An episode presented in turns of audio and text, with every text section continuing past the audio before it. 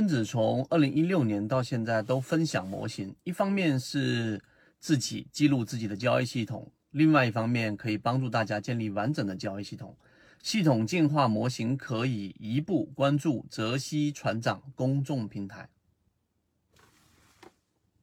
我们需要去做的事情就是：第一，你要先明确筹码呢，它跟成交量是不一样的。成交量呢是可以对倒作假，那么筹码呢是记录在每一个价格上所形成的成交量。相对于这一个成交量来看的话呢，在短期内它是比较有参考意义的。这是第一点要了解的。第二点要了解到的就是筹码对于大部分的免费软件，它的计算方式是不一样的。所以你在这个软件 A 软件上看到筹码，跟 B 软件上看到的这一个筹码。统计有差异，也不要感到惊讶，因为这是正常的。所以呢，你应该有几个比较，呃，这个计算方式比较，呃，受到认可的软件里面去看筹码会比较好。第三点就是技术形态，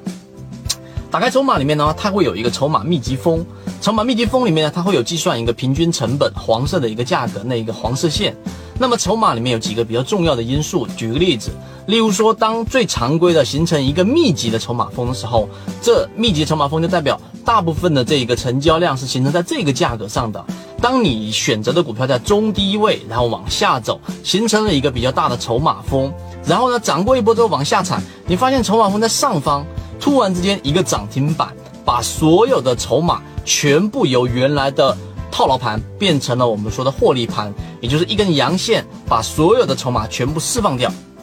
这就意味着上方几乎没有抛压，这样的个股呢，作为短线作为跟进的成功概率会比较大。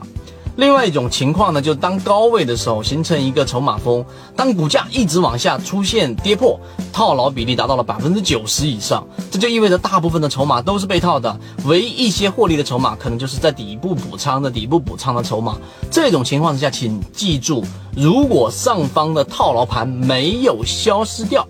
没有消耗掉，这就意味着什么？举个例子，在二十块钱有一个非常大的密集峰，股价打到了十七块、十八块、十六块，一直往下打，结果筹码峰一直没松动，这就意味着在前面二十块这个位置的人，实际上并没有把筹码给卖掉。那么。无论何时，你都不要介入进去。为什么？因为这个时候套牢盘没有获得释放，那么新的资金进去很难是干嘛呢？去进行比较大幅的上涨。因为你一旦涨到这个价格附近，它就开始有人割肉；涨到二十块钱附近，人家就已经获利把股票给抛掉了。这个时候就没有形成我们所期望的合力。所以记住，当高位的时候，筹码峰没有消失掉的时候，就不要进去。啊，这一个介入，那么第四点，同样的用这种形态，你可以做另外一种抄底操作，也就当上方的筹码峰全部转移到下方的时候，上方消耗掉了，你都该割肉割肉完了，而且大部分筹码在这个地方的时候，这个地方一旦有一个资金像一把火一样点着它，它就会形成一种颗粒。所以这四个点，我觉得对于筹码一般的新入者也好，交易一段时间的人也好。